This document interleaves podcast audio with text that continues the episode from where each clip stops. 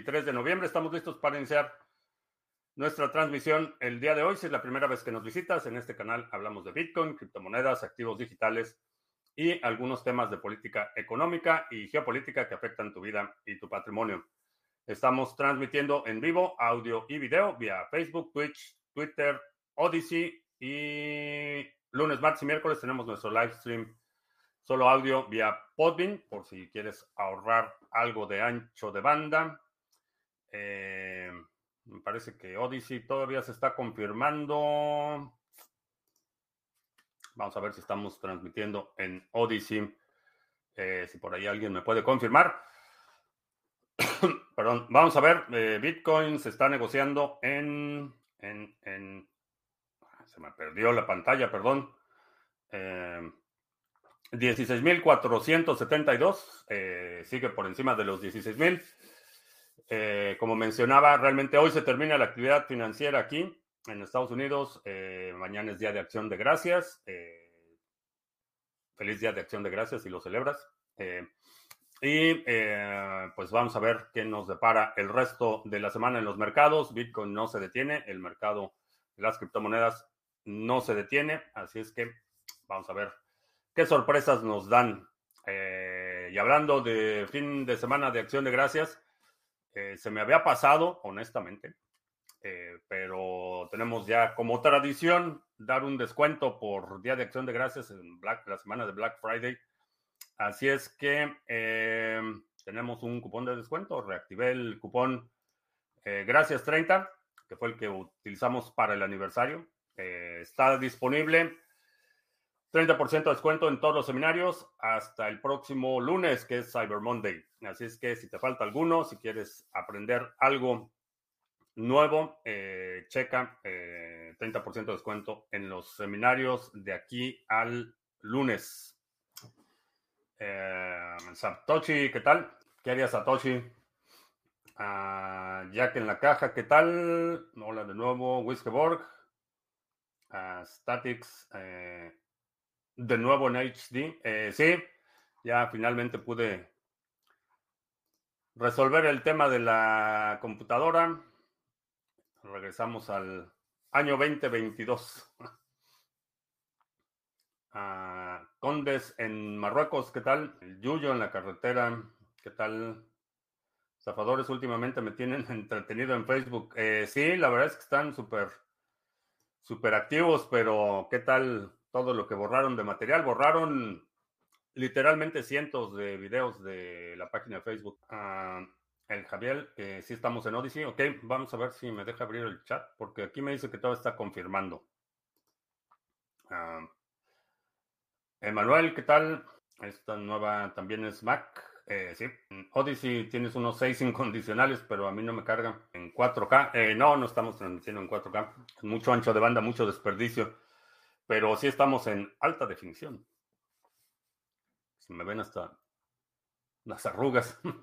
Ah, ¿Cómo podemos saber o darnos una idea si el contagio de FTX ha terminado? No ha terminado. Lo que está sucediendo es que eh, las empresas, las que están afectadas, están renegociando los términos de sus contratos, están viendo con los acreedores eh, si pueden obtener eh, cierta flexibilidad. Eh, digo, no tengo nombres específicos de empresas que hayan sido afectadas, pero creo que todavía no ha terminado. Eh, la extensión del daño, vaya, todavía ni siquiera se han cuantificado. hay una idea de, qué tamaño es el hoyo, pero todavía no se han identificado en los papeles iniciales de, de la bancarrota. vaya, eran literalmente cientos de corporaciones involucradas del lado de FTX. Eh, en términos de acreedores, hay todavía muchos que no han sido identificados públicamente y que fueron afectados. Entonces, diría que todavía el contagio no, no ha terminado. ¿Cómo están los preparativos para el pavo? El pavo está en el spa en este momento. Está recibiendo un masaje. Alberto Cano, ¿qué tal? Hoy se me ha olvidado la intro en YouTube. Eh, sí mencioné que de qué se trataba, pero es un pre-show, entonces no es el show show. Ah, ¿Qué opinas de la frase? No importa quién vota, sino quién cuenta los votos. Eh, es parcialmente cierta. Es un pelo ¿sí? Bueno, pues si se ve, pues ni modo. Tom GR en Canarias, ¿qué tal? ¿Cómo maneja Linux la capacidad de las tarjetas gráficas para gestionar estos directos de video en vivo es óptimo. Eh, el desempeño de la resolución gráfica de Linux depende no tanto del hardware, sino de la integración del software. Si no tienes conflictos eh, entre las tarjetas gráficas y la tarjeta madre. Realmente es, es, más una cuestión de software que de hardware. En términos de hardware, eh, cualquier tarjeta gráfica te puede funcionar para eh, hacer transmisiones en vivo, para live stream de juegos. Si te interesa eh, hacer live streams y cosas así, checa una distribución que se llama Novara. Eh, en términos de controladores para tarjetas gráficas, creo que es el, el, que está más afinado para, para ese tipo de uso. Se llama Novara. A ver, momento es de las distribuciones que estuve eh, probando para la laptop y esta Novara 3.6, esta es la, más reciente. Eh, en términos de control y flexibilidad para tarjetas gráficas es creo que de lo mejorcito que hay y es una distribución de Linux que muchos gamers y streamers de Twitch están utilizando. Entonces, checa, checa esa distribución. ¿Qué son los tokens unvested de, de NIM? Unvested quiere decir que no están comprometidos, eh, que no están bloqueados, que pueden circular libremente. ¿Qué tipo de empresa se beneficia con FTX? Con el colapso, Binance eh, va a ser uno de los que va a capturar eh, BitMEX también. Eh, va a haber algunas empresas que capturen a los sobrevivientes y van a capturar a nuevos participantes en los mercados. creo que Binance y, BitMEX van a ser de los, de los ganones de esta situación. También mucha gente que está comprando activos de remate. como siempre, Justin Son dijo que va a comprar todo el tron que tenía FTX Quién sabe.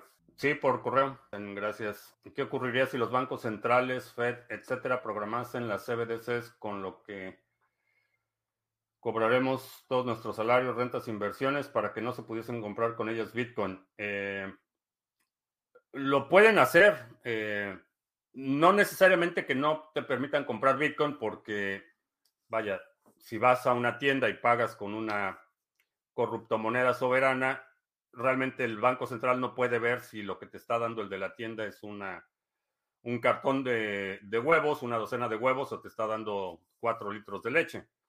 Realmente el, gobierno no va a saber a ese nivel de detalle, va a ver que es abarrotes fulanos o, la tienda X donde hiciste la compra. Realmente no va a poder saber ese detalle y no tiene forma de eh, identificar que es una transacción de Bitcoin. Sin embargo, pueden impedir transacciones no identificadas. Eh, te pueden decir, no puedes enviar o este monto a esta persona o no puedes hacer más de X transacciones. Tienen un control total de eh, ese dinero. Hello there. Oh, Nacho, ronroneando. Nacho, listo para el Día de Acción de Gracias. Thanks, baby. Está enorme el Nacho. Come como adolescente. La ministra del Salvador envía al Congreso proyecto de ley de emisión de activos digitales eh, que procede a bonos del, volcán. No he visto la ley, vi que hay dos iniciativas. Eh, una que mandó referente a los bonos específicamente y otra sobre los activos digitales. Eh, no he visto el detalle de la ley, no sé exactamente qué es lo que contiene, pero no podría comentar más allá de que, bueno, pues parece que sí va. Mm, para lives mínimo un CPU i5 de 6 núcleos, 16 de RAM y 3 RAM de 3200 MHz y gráficas de 1600, 1660 de 6 GB, dice el Yuyo. No tengo idea para cuál sería la configuración óptima para Linux, pero buen color de nuevo, sí. Ya ajustamos el color y también hice aquí algunos ajustes ambientales para que el color no se vea tan, tan gris. Y mi taza navideña ya es blanca de nuevo. Ah, Kenatón en, desde Ubuntu, ¿qué tal? Eh, Quinquillo, volviendo. En el AVE de Málaga, Barcelona, después de un mini torneo, torneo de ajedrez, qué bien. Interesante. Será una buena inversión comprar activos en Binance. Eh, digo, no importa dónde lo compres, la, la, inversión es el activo, no es el mercado donde lo compras. Si vas a comprar un departamento de edificios, realmente el activo o la buena inversión o la mala inversión es el departamento de edificios, no es si lo compras con el agente A o el agente B. Eh, Binance es nada más un, un intermediario. Ah, me parece que Justin Son es un estafador. No diría, no sé si exacta, no, no sé si exactamente le llamaría estafador, pero es un charlatán. Eso sí.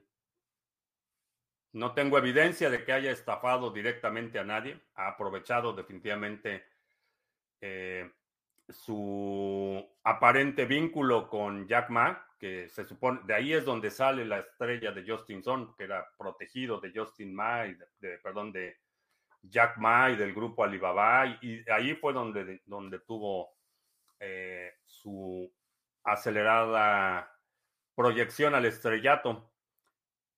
Honestamente, es un charlatán, moneda Grayscale de en GBTC, ¿por qué deja de seguir el precio de Bitcoin? Eh, porque dividen el. No es, que, no es que siga el precio de Bitcoin. Eh, como funcionan el, ETF e de Grayscale es que tienen, vamos a suponer, tienen mil Bitcoins y emiten acciones y el, la suma total de las acciones circulantes se divide entre el número de Bitcoin que tienen. Por eso es que la acción de eh, Grayscale, aunque puede representar eh, digamos, la milésima parte de lo que tienen en Bitcoin no representa la milésima parte porque dividen lo que tienen en Bitcoin entre las acciones circulantes y eso es lo que determina el precio específicamente en Grayscale. La cuestión es que es una acción, eh, no es un servicio en el que puedas poner dinero a comprar Bitcoin barato y después retirar ese Bitcoin. No lo puedes hacer así compras la acción de, Grayscale, tienes que esperarte a que suba el precio de la acción y después vendes el precio de la acción y si quieres Bitcoin, compras Bitcoin. No puedes redimir esas acciones por Bitcoin. Esa es, la situación. Por eso no necesariamente va a reflejar el precio de Bitcoin en el mercado. Ha sido de Jack Ma. Prosperidad compartida. Eh, eso es lo que le pasó a Jack Ma. Prosperidad compartida. Winnie the Pooh lo silenció. Ahora que se están viendo tantos defaults, BlockFi, FTX, podría ser un default, un software como Exodus. Eh, se podría la bancarrota, eso sí, lo, sí podría suceder. No default porque, bueno, no sé cuánto tenga en deuda Exodus. Eh, sé que hicieron un par de rondas de inversión. No sé cuál sea la situación financiera de, de Exodus. Si dejara de operar, si Exodus se declarara en bancarrota, eh, lo que sucedería es que apagan sus servidores, no podrías hacer consultas eh, a los servidores de Exodus, tendrías que mover esos fondos a otras carteras, pero no estás expuesto como si fuera un exchange como Binance, por ejemplo, no estás depositando tus monedas en Exodus, tú tienes eh, tus llaves privadas, cuando instalaste el software te dio ahí las instrucciones para crear un archivo de recuperación, entonces, tú puedes recuperar todo lo que está en tu cartera si Exodus desaparece mañana, a diferencia de servicios donde tú depositas directamente los fondos. En Exodus no es, no es el caso. Entonces, si, si la empresa desapareciera mañana, Eh, vas a abrir tu Exodus y te va a decir que no se puede sincronizar o que no se puede conectar. Y lo que tienes que hacer es recuperar esos activos eh, en otras carteras. Eh, un poco engorroso, pero vaya, no, no pierdes tus fondos como sucede en un exchange centralizado. Los proyectos enfocados a la privacidad no corren el mismo riesgo que Tornado Cash. No necesariamente porque... Bueno, hay dos, dos cuestiones. Eh, Tornado Cash estaba enfocado, y es una, es una atrocidad lo que está pasando con el desarrollador, eso que, que quede claro. No sé por qué me dice que no, si voy a estar en, en vivo en 37 minutos. Ah, no, sí, estoy ahí. Eh, es una atrocidad lo que están haciendo al desarrollador de, Tornado Cash en, Holanda. Pero no porque cuando estás hablando de una red de transmisión de mensajes es distinto a la transmisión de valor. Entonces, definitivamente la privacidad en todos los frentes va a estar bajo ataque. Y esto más que una decisión en el orden de eh, financiero, en el orden de eh, monetario, esta la pongo en una en el ámbito de los principios. Entonces, independientemente de lo que haga el gobierno, creo que seguir insistiendo, eh, apoyando y fomentando el uso de herramientas de privacidad eh, y, es, para mí es, una cuestión de, principios. No es tanto el interés económico, realmente no, no, me, no me preocupa demasiado en términos del impacto financiero que pudiera tener una prohibición. Es más una cuestión de principios para mí en el ámbito específicamente la, eh, de la privacidad. Entonces, no tome, o bueno, no tomo las decisiones, no te voy a decir qué hacer o qué, debes hacer tú, te voy a decir lo que hago yo. En ese ámbito en particular no tomo las decisiones eh, con la óptica eh, financiera como prioridad.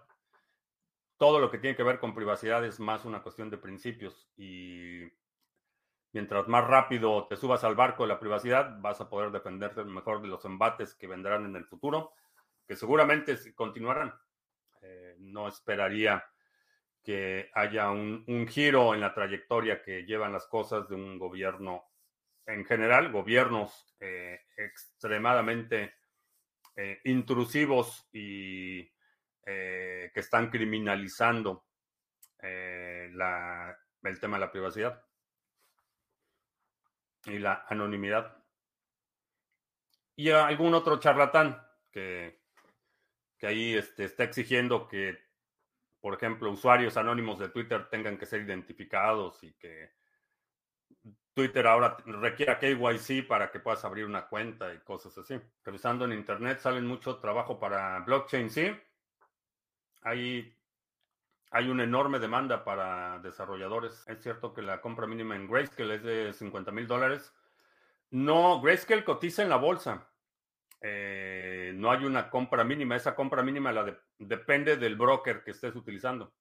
El broker es el que va a poner, eh, te va a poner un mínimo para que puedas invertir en la bolsa, eh, para abrir una cuenta con ellos y depende del broker, no de Grayscale. Grayscale no puede poner límites es un activo que se negocia en la bolsa de valores, entonces ellos no, pueden poner límites mínimos de compra. Después de estos acontecimientos de FTX y sus derivaciones, es posible que haya más inclinación por holdear eh, que por tradear. Eh, por un par de semanas, un par de semanas, la ambición es muy poderosa. Ya estoy viendo ahí traders de grueso calibre, ya están preparándose otra vez, ya están, ya están preparándose, se tomaron un un par de días de, descanso.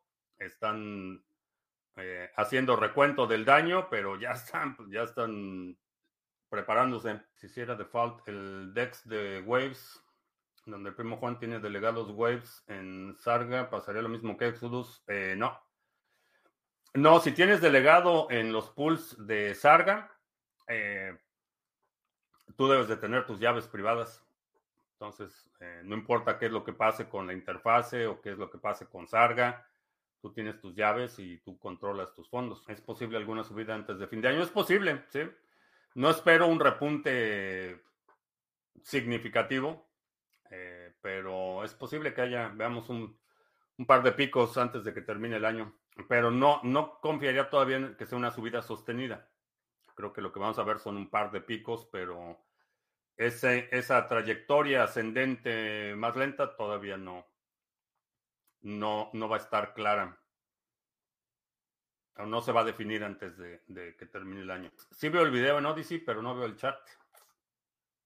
Por alguna razón no me está mostrando el chat. Pues bueno, si hay algo ahí interesante, espero que alguien lo, lo comparta. Si hay alguna pregunta interesante. No entiendo bien la propiedad deflacionaria de Bitcoin como bien finito, ya que cada uno tiene 100 millones de satoshis. Eso no es infinito, pero en la práctica casi lo es. Cuando hablamos de algo finito e infinito, eh, la precisión es importante. Parecido no es lo mismo, caballero, diría Lelutier. Infinito es que nunca se acaba y Bitcoin se acaba, es altamente divisible. Eh, la cantidad de satoshis que pueden estar en circulación es enorme, pero por el hecho de que es muy abundante no quiere decir que es infinito.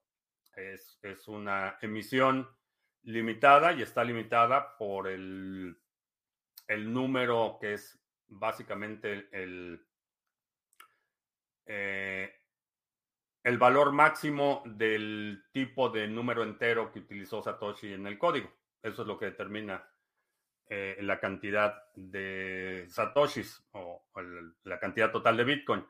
No es tanto, eh, vaya, a diferencia de lo que mucha gente asume o piensa, no es una cuestión esotérica, no es simbólica, no es numerología, no es nada. Simplemente es el valor máximo eh, posible para ese tipo de eh, número entero que seleccionó Satoshi en el código. Eso es lo que determina cuánto Bitcoin hay. Ahora, en cuanto a la divisibilidad, puedes tener una, una pizza, dividirla en 8 rebanadas o en 12 rebanadas o en 16 rebanadas, pero es la misma pizza. Lo que va a suceder es que cada quien va a tener una rebanada más pequeña. Lo mismo sucede con Bitcoin. No es infinito porque una pizza, aunque la hagas en rebanadas milimétricas, es una cantidad finita de pizza. Entonces, la situación deflacionaria es que el ritmo de emisión va declinando hasta llegar al máximo, que es el máximo determinado por el tipo de número entero seleccionado en el código original. La adopción masiva de los Play to Earn se darán gracias a una empresa grande o a una pequeña. A una pequeña. Creo que es alguien trabajando ahí en su garage o en el este, en la casa de la abuelita o en el sótano de alguien. ¿Qué gana Rusia con tener aislado a Snowden? ¿Crees que en algún momento lo use para negociar o hacer un canje con Estados Unidos? La, la situación de Snowden fue circunstancial. La razón por la que terminó en Rusia es porque estaba en tránsito y en el momento de aterrizar a Rusia eh, eh, fue, fue realmente un error de Estados Unidos porque cancelaron su pasaporte. Entonces, en el momento que Snowden trató de salir de Rusia, ya no pudo porque su pasaporte era inválido. Ese fue el problema. ¿Lo va a utilizar? Eh, asumo que sí, asumo que tiene valor en términos de, negociación y diplomacia. ¿Qué gana específicamente? Eh, todavía nada, porque todavía no ha, no ha jugado esa ficha. La tiene en reserva. En algún momento a lo mejor solicita una concesión o solicita la flexibilización de sanciones o, o a lo mejor si por ahí este, alguno de los países aliados de Estados Unidos atrapa un pez gordo, eh, en Rusia, pues lo pueden negociar, pero es, eh, digamos que está en su cuenta de ahorros diplomáticos. Es una tendencia de Occidente que hay mucha demanda de trabajo manual. Las nuevas generaciones no quieren esos trabajos. Hay dos, dos fenómenos que se están dando de forma simultánea.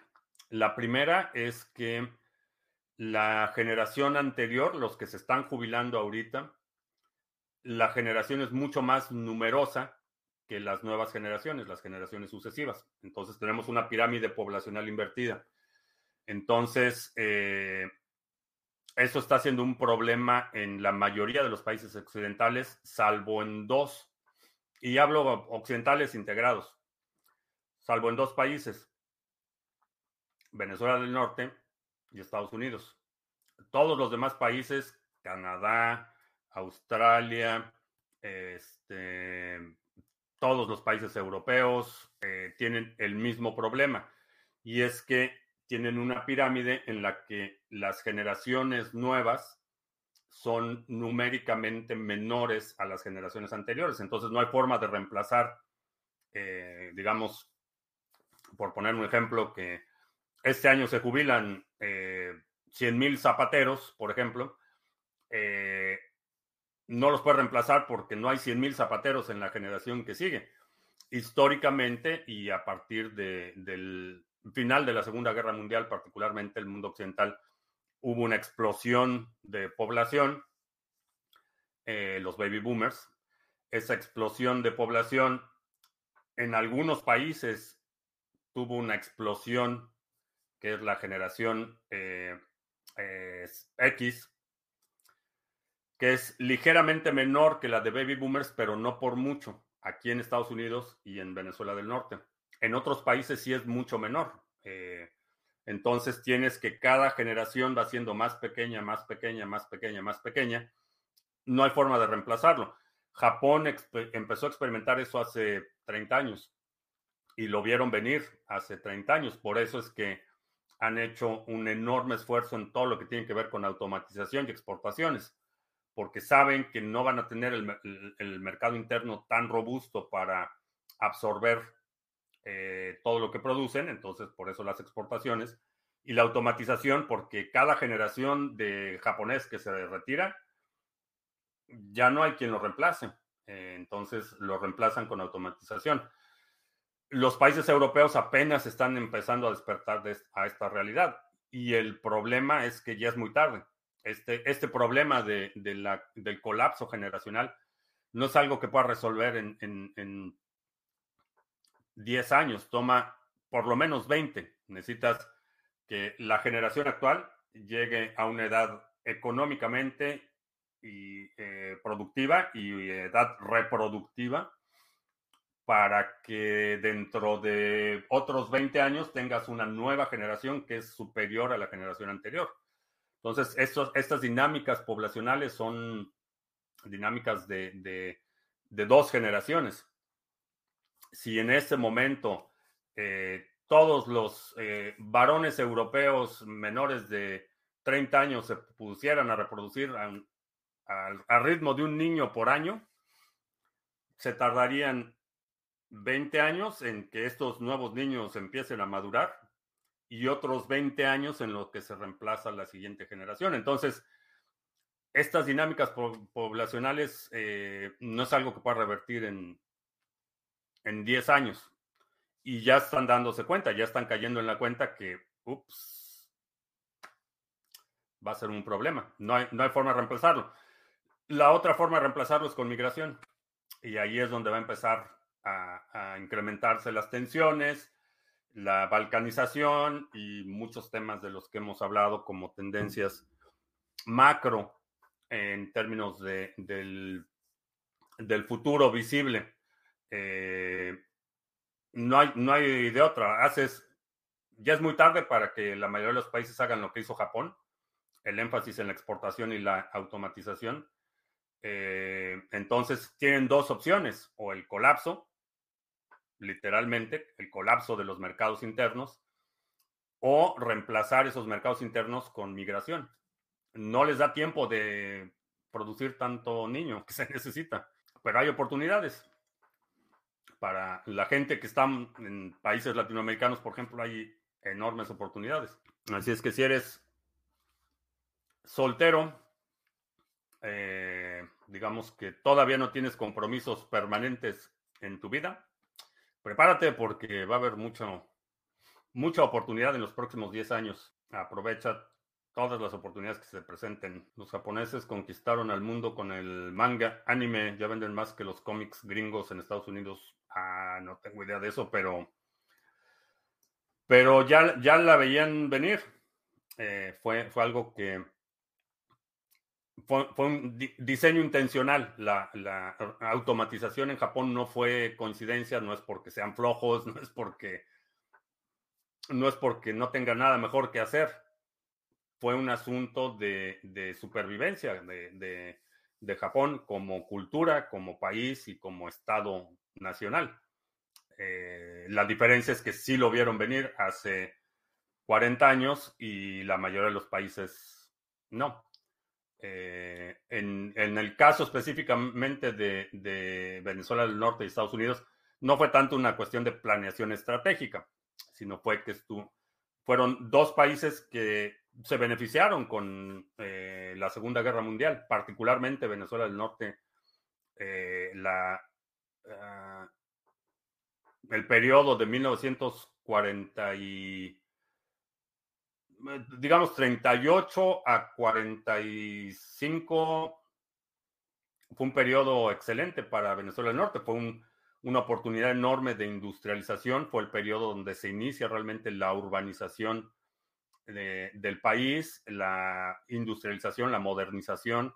Eh, eh, fue cuando se hizo, por ejemplo, grandes proyectos de infraestructura, la, eh, lo que es ahora la sede de la UNAM, la ciudad universitaria en la Ciudad de México, fue construida en esas épocas. Eh, el periodo más glorioso del cine, por ejemplo, de la producción del cine en Venezuela del Norte, fue precisamente durante el periodo en el que Estados Unidos estaba en guerra. Entonces, no sufrieron el impacto, la devastación que sufrieron la mayoría de los otros países europeos. Y por eso es que la generación de baby boomers eh, es mucho más grande que en otros países proporcionalmente y la subsecuente, la generación X, también es mucho más grande en, específicamente en Venezuela del Norte y, y en Estados Unidos. El resto de los países son generaciones que se van haciendo cada vez más pequeñas. Eso fue, cuando viví en España, por ejemplo, eso fue una de las cosas que me llamó mucho la atención, las salidas, eh, el horario de salida de las escuelas, por ejemplo, escuelas de educación eh, primaria, educación básica. Pues veías ahí a, se abría la puerta y veías salir ahí a 20 niños y no pasaba nada. Eh, el horario de salida de una escuela en Venezuela del Norte era así como que como que se abría la reja y era una, un tsunami de niños y gritos y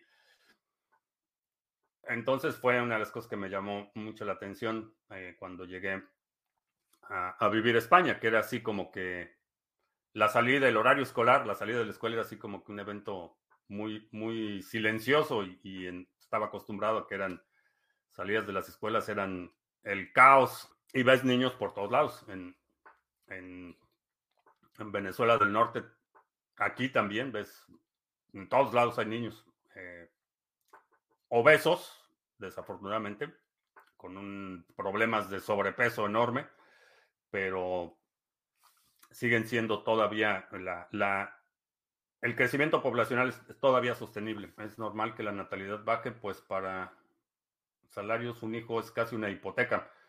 Son, vaya, es un, no, no es únicamente la, cuestión económica, o bueno, más bien lo, el énfasis está en la transición.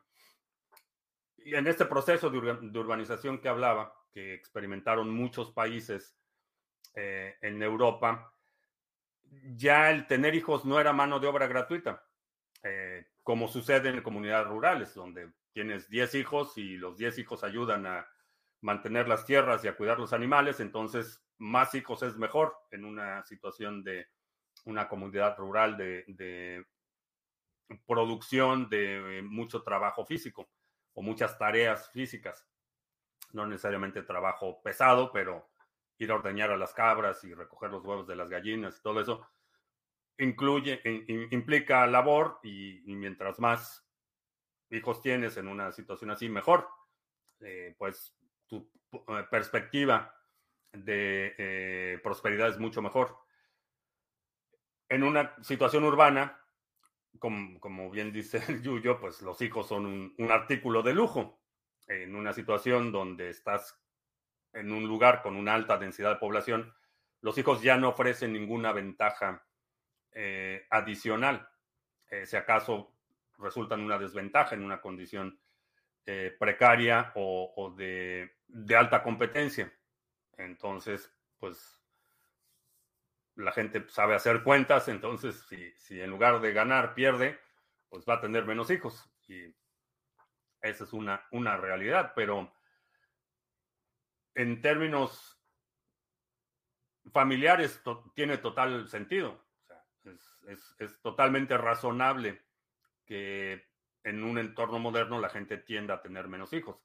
Pero las consecuencias que tiene eso en el, a nivel macro, las consecuencias acumuladas de la reducción de tasas de natalidad eh, van a ser graves. ¿A qué se debe la subida de Litecoin? No sé. He estado tratando de investigar a ver qué, quién está comprando. Es natural, ¿por qué los globalistas woke están preocupados por nuestro impacto ambiental? La despoblación no es natural. Lo natural es el crecimiento de la población. Esto tiene que ver con mucha paranoia que hubo, particularmente en los, eh, diría, los ochentas, donde mucha gente hizo proyecciones que iba a haber un colapso por los altos índices de natalidad.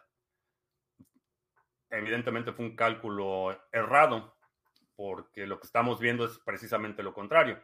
Ahora, esto lo estamos viendo y, creo que parte del, argumento es más, bueno, es, es eminentemente de control porque lo que estamos viendo es que eh, países históricamente expansionistas imperialistas son los que están perdiendo población y los países históricamente explotados, sometidos, son los que están ganando en población. Y eso pues no, no, no les gusta. Curiosamente en los 70s y 80s se combatió mucho la explosión demográfica, hubo extensa ah, propaganda gubernamental. Sí, muchos países eh, en los 70s y 80s, digo, no, no sé cuál era la base del cálculo, cuál fue la metodología o por qué estaba tan errado el cálculo, no tengo idea, pero hubo campañas eh, eh, muy intensivas de control de población en muchos países, no solo en, Venezuela del Norte. Fue una directriz de la Organización Mundial de la Salud y la, la ONU también hizo un esfuerzo enorme a pesar de, la oposición inmoral de la Iglesia Católica, eh, la ONU hizo un enorme esfuerzo para educar en eh, mecanismos de control de población. Eh, la Madre Teresa, Santa Teresa de Calcuta, fue una de las principales activistas en contra de cosas como anticonceptivos, el uso de preservativos, etcétera, fue uno de los principales eh, activistas en contra de esas medidas. Bueno, la Madre Teresa apoyó el Bitcoin. Eh, no. No. Eh, fue una. Qué raro. La Organización Mundial de la Salud dando directrices. Tienes pinta de haber sufrido el DIP. no. No, sufrí el dip. Eh, he estado súper ocupado porque tenemos nuevos proyectos. Eh, se viene el fin de año y tengo muchos proyectos que hacer.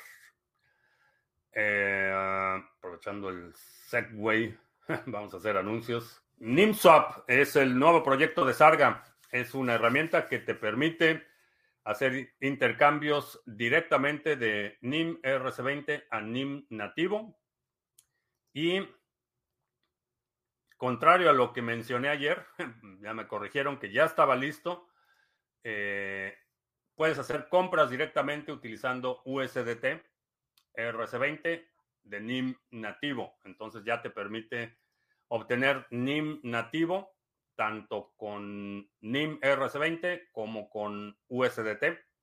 Ya está disponible la opción. Eh, la opción que estaba, que está pendiente es la opción al revés. Vender tu NIM nativo, pero comprarlo ya puedes intercambiarlo, hacer el swap directo de NIM RC20 por NIM nativo y puedes comprar NIM nativo directamente con USDT. Eh, chécalo, nimswap.com. Es eh, un servicio automatizado, no hay intervención humana en las transacciones y chécalo. NIM, NIMSwap, puedes comprar NIM y delegarlo en el pool Sarga. Y también te recuerdo que eh, Black Friday tenemos promoción de aquí al próximo lunes. 30% eh, de descuento en todos los seminarios utilizando el cupón gracias 30. Eh, ya, son los anuncios. El caso de Javier Biosca, no tengo idea quién es Javier, Javier Biosca. Recomiendan el 401k o IRA. ¿Tú cómo ves? Eh, mm, depende, depende de las condiciones que ofrezca tu empleador. Eh, esos fondos de retiro, eh, algunos empleadores ofrecen condiciones distintas. Por ejemplo, si tomas la opción del 401k, las contribuciones que puede hacer el empleador son distintas al IRA, que es Individual Retirement Account. Eh, las condiciones legales de uno y otro varían. Entonces depende de qué edad tienes, o sea, cuánto faltaría para tu retiro depende de las contribuciones que va a hacer eh, tu empleador, si hay aportaciones adicionales. Eh, y depende del, también del bracket en el que estés en términos de ingresos, porque si estás en un bracket muy alto, el IRA va a ser una mejor opción que el 401k. Eh, y bracket me estoy, me estoy refiriendo a ingresos menores a 250 mil dólares. El IRA no va a ser una buena opción, te va a salir más caro. Ah, menor de 250 mil para abajo, anual, estoy hablando salario anual, ingresos anuales totales. De ahí para abajo, un 401k puede ser una buena opción. Checa con el empleador cuáles son las contribuciones, las aportaciones que van a hacer ellos. Y si estás por arriba de 250, un IRA creo que es una mejor, mejor opción. Ah, ¿Cómo hay que hacerlo desde Fiat para obtener NIM nativo? Desde Fiat, pues tienes que comprar USDT. Eh, ¿Dónde lo compras? Eh, puedes utilizar el OTC Trading Index eh, de Sarga. Consigue, consigue USDT y ya cambias tu en simple en NIMSwap. NIMSwap cambias tu USDT por NIM nativo. Si eh, no puedo abrir el enlace en este momento, por lo que veo en el titular, se trata de un estafador. No tengo datos. Ayer veía la entrevista del ex Friedman con el agente que capturó a Ross, el cual sigue pensando que es culpable porque guardaba todos los datos de cantidades de medicina y manejaba todos los fondos. La única manera de que salga es con perdón presidencial. Sí, los recursos de apelación están eh, agotados. Eh, lo único que lo puede sacar de la cárcel es eh, un perdón presidencial. Pero el punto no es si es culpable o no. el punto es que la sentencia que le dieron es una obscenidad, es una atrocidad, es un abuso de la ley. Le dieron una sentencia mayor que al Chapo Guzmán. Es el doble de la sentencia que le dieron al Chapo Guzmán, que fue uno de los bueno, es o era uno de los eh, líderes de eh, un cártel responsable por la muerte y la devastación durante dos décadas. Y, cuando hablo de muerte, estoy hablando de miles, miles de muertes, asesinatos, desapariciones, eh, etcétera. Eso sin contar los miles de millones de dólares en drogas que movió simplemente por, los crímenes violentos que, es responsable. Eh, el hecho de que a Ross le hayan dado el doble de sentencia que al Chapo Guzmán es una obscenidad. Y sí, el único recurso que queda es un perdón presidencial. ¿Qué tiene Monero que no tenga NIM? ¿Qué tiene Monero que no tenga NIM? A lo mejor mayor liquidez, mayores opciones de compra y venta. En términos de tecnología, son distintos. Monero es, eh, la transmisión de valor. Eh, eminentemente para eso es Monero. Monero es una red de transmisión de valor. NIM es una red incentivada de transmisión de mensajes. Entonces son, son distintos, tienen, cumplen distintos propósitos. Cuando pongan limitaciones a los pagos con CBDC, igual conseguiremos opciones para buscar intercambios peer-to-peer. Sí, sí. Eh, en lugar de Bitcoin le pones ahí que le vendiste una bicicleta. La mejor rampa de entrada de fiat a cripto para alguien en Venezuela del Norte. Depende del volumen y la frecuencia. Eh, si quieres hacer una compra grande, y grande estoy hablando 50 mil dólares para arriba, el mercado OTC es tu mejor alternativa. Si quieres hacer compras regulares, eh, te recomendaría que checaras el OTC Trading Desk de Sarga. Hay gente en, México con la que puedes hacer intercambios de cantidades más pequeñas. Eh, si quieres comprar 100 dólares aquí y allá, es una mejor alternativa. La última opción sería un exchange establecido con Bitso, por ejemplo. Esa sería la última opción. Eh, checa también Hodl Hodl. Ahí puedes hacer compras de eh, Bitcoin. Pensé que el OTC era cripto cripto. No, el OTC Trading Desk, ahí puedes. Ah, a ver, pues vamos a ponerlo, poner la pantalla. Aquí está. El OTC Trading Desk es para hacer intercambios de fiat a cripto o cripto a fiat. Entonces tú pones eh, aquí, bueno, ahí está el tutorial de cómo utilizar el bot, tutorial de nuestro amigo individuo digital. Pero aquí publicas eh, tus ofertas. Puedes poner aquí, quiero comprar 100 dólares en Bitcoin, pago con OXO eh, o pago en Banco Azteca o qué sé yo, cualquier medio de pago que quieras, o pago en efectivo en el World Trade Center, o tú pones la opción, determinas la opción con la que quieres hacer el intercambio y la contraparte establece el intercambio, pero es principalmente para fiat, fiat a cripto o cripto a fiat.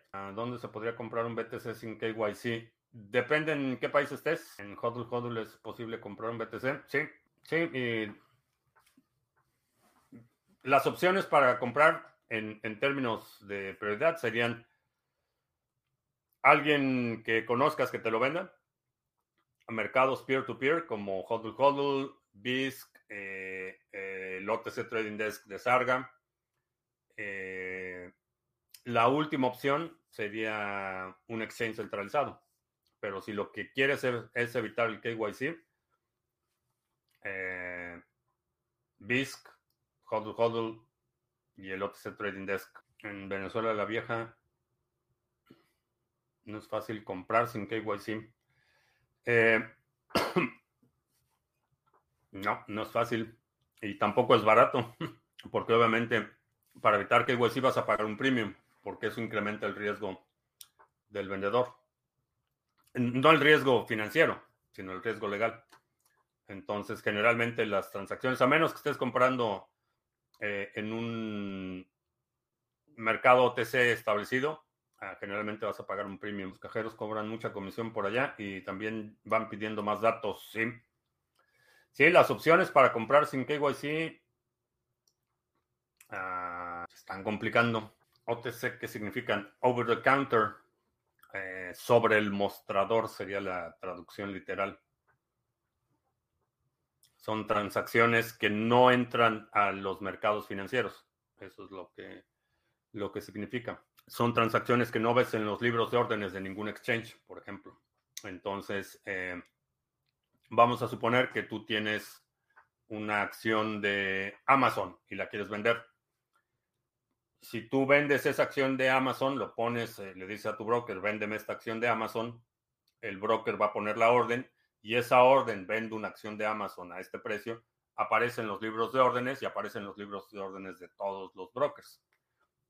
Una contraparte dice, ah, yo le compro su acción de Amazon a JM y es como se lleva a cabo la transacción. Una transacción OTC es si en lugar de, de, tu acción de Amazon me hablas y me dices, oye, tengo una acción de Amazon, ¿la quieres? Y te digo, sí, mándamela, te la compro, te pago a ti. Esa transacción es una transacción fuera de los libros de órdenes y no se refleja, y no se refleja en el precio. La, razón por la que muchas transacciones grandes se hacen OTC es para no afectar el precio, precisamente. Y bueno, pues con eso terminamos. Mucho que hacer, un par de llamadas. Eh, eh, te recuerdo que estamos en vivo lunes, miércoles y viernes, 2 de la tarde, martes, jueves, 7 de la noche. Si no te has suscrito al canal, suscríbete, dale like, share, todo eso. Eh, los domingos, a partir de este domingo, ya retomamos nuestro resumen semanal. Eh, también reactivé la cuenta de Instagram. Estoy empezando a publicar segmentos de videos. Eh, checa la cuenta en Instagram y creo que ya. Por mi parte es todo. Gracias y hasta la próxima.